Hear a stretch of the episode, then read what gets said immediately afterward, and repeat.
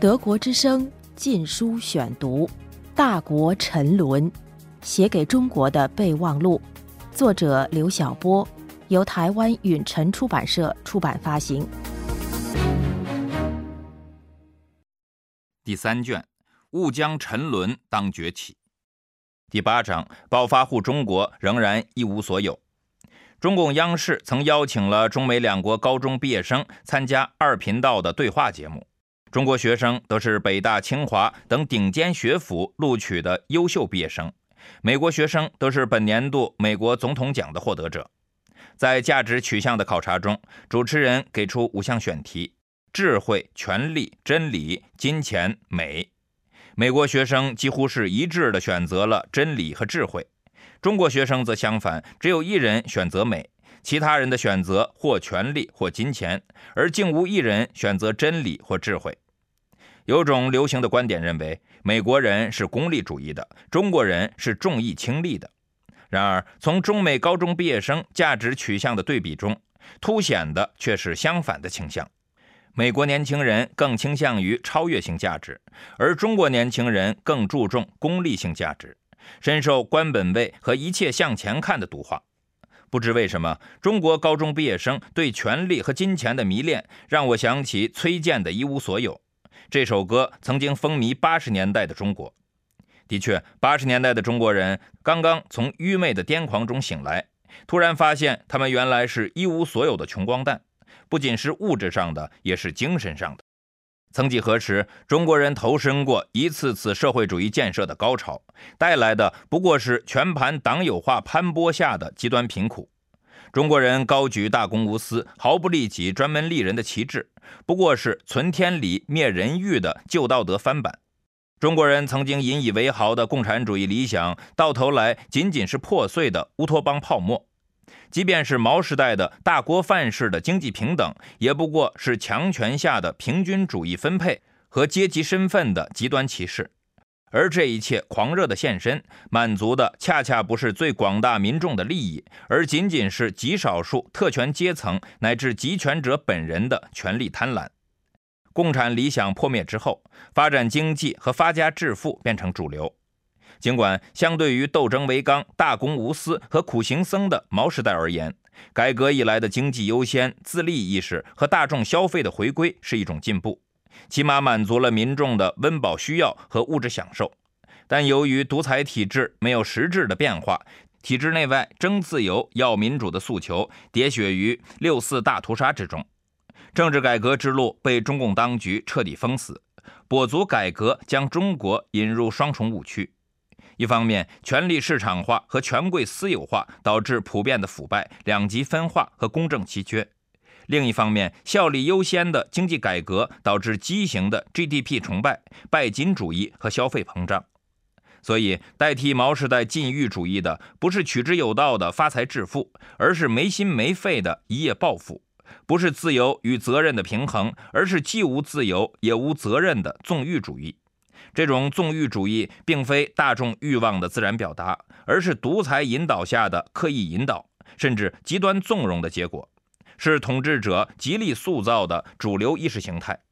他把中国人变成物质性的单面人，变成权力、金钱、消费的奴隶，也变成现行秩序的同谋。发号施令的政权、执行命令的官员和被统治的平民，三者的行为方式皆建立在利益至上、对人性良知和社会规则的践踏之上。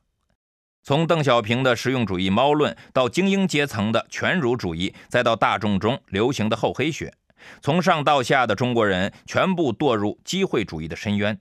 也就是说，当垄断权力的全面操控无法通过意识形态灌输和政治恐怖实现之时，经济利益的收买或要挟就变成主要的操控手段。经过权力市场化和权贵私有化的中国，像个暴发户一样傲慢，但膨胀的钱袋掩盖不住内在的干瘪。权力、金钱和谎言所包裹的，仍然是一无所有的灵魂。正如崔健在六四后所创作的《红旗下的蛋》倡导的那样，钱在空中飘荡，我们没有理想。虽然空气新鲜，可看不见更远的地方；虽然机会到了，可胆量还是太小。我们的个性都是圆的，像红旗下的蛋。曾经一无所有的灵魂，如今变成了红旗下的蛋。德国之声《禁书选读》：独裁中共对自由西方的灵活应对。冷战后的国际政治不再是黑白分明，而是你中有我，我中有你的复杂关系。无论是自由国家推动全球民主化的事业，还是独裁政权抵制民主化的进程，双方阵营中都有不同的层次，并运用不同的方法。改革开放以来，中国的内部变化和新的国际定位，使中共政权与西方国家关系的意识形态色彩越来越淡，既交往又斗争的现实主义越来越凸显。虽然苏东共产帝国解体之后，中国成为世界上最大的独裁国家，也成为当今世界上仅存的几个集权小国的主要支持者，但是在国际主流社会的眼中，与朝鲜、缅甸等封闭停滞的独裁国家，中国又是开放的、转型的、经济成功的独裁国家。的确，今日中国毕竟不同于毛时代甚至邓时代的中国，不再是铁板一块的集权国家。而是一直处在转型中的威权国家，中共政权也不再是全封闭的集权主义，而是处在转型中的半开放的威权政府。中国起码在经济发展上还有不错的资料，政治上也不再是铁板一块。首先，经过三十年的改革开放，中国经济的高速发展有目共睹，其发展方向是市场化和私有化，这是国际主流社会所鼓励的。而且以加入 WTO 为标志，中国对全球经济的参与日益加深，与西方各国的经贸关系增长迅速。中国经济对世界经济的影响也越来越大，已经变成美国和欧洲大国无法忽略的庞大经济体。越来越密切的经贸利益已经让双方不得不追求合作互利。其次，在政治上，今日的世界大势也不再是冷战时代的势均力敌。今日的中国民间也不再是愚昧的一群，来自国内外的政治压力不断加大，推动着中国国内政治和人权状况的渐进变化，带来了废除收容遣送、人权入宪、物权法等制度进步，也让追求大国地位的中共现政权不得不有所表示。从江珠到胡温，一踏进国际舞台，中共高官就越来越喜欢表演政治开明秀，不断派出大量官员前往欧美国家学习，在法治、人权、选举、非政府组织等敏感话题上，与欧美国家建立了定期对话机制。再次，在外交上，今天的中共不再是毛时代的发飙集权，而是精于利益计算的理智独裁。在经济上大力推进加入全球化进程，也越来越愿意参与国际政治事务。所以，中共在处理与西方国家的关系上，不再是一味对抗，而是灵活应对，既合作又拒绝。在与独裁小国的关系上，中共不再是毛时代不顾代价的胡来，而是权衡利弊的应对，既要用伙伴关系笼络独裁小国，又要与西方大国展开某种程度的合作。所以，北京才会出面主办朝核问题六方会谈，显示自己的大国地位；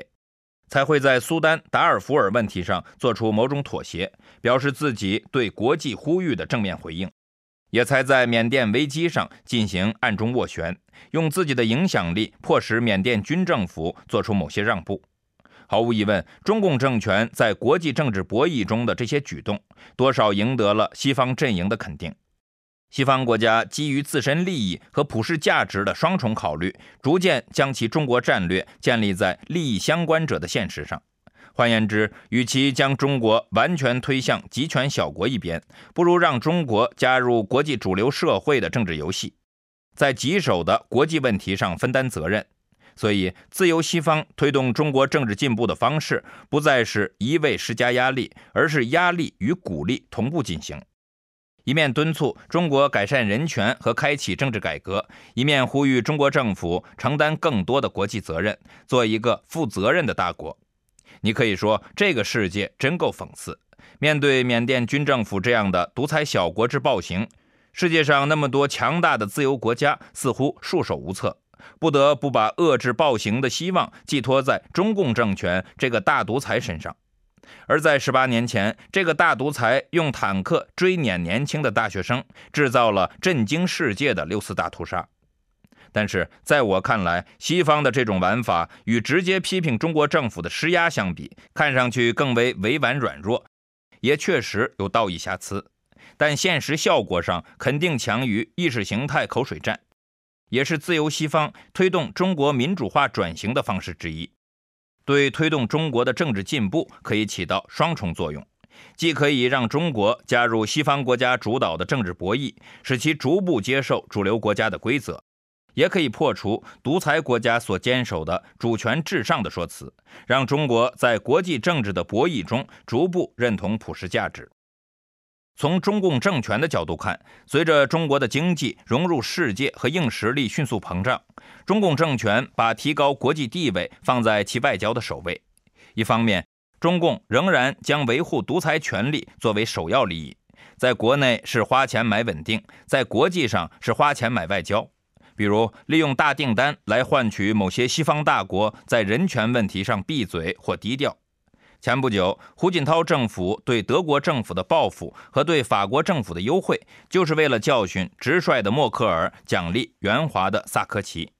另一方面，中共政权很想改善自己的国际形象，提升自己的国际声誉，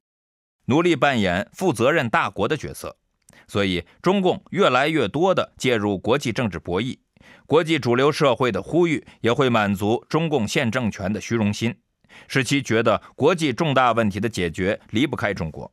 胡温政权把西方世界的呼吁变成自我标榜的口号。君不见，现在的中共高原及其新闻发言人动不动就对外宣称中国是个负责的大国。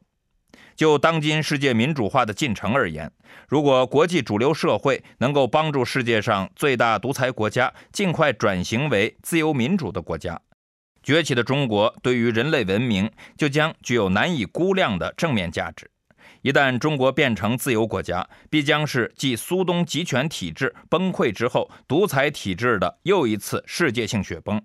所以，国际社会的主要着力点应该放在仍然处于艰难转型期的中国身上。德国之声《禁书选读》：大国沉沦。写给中国的备忘录，作者刘晓波，由台湾允晨出版社出版发行。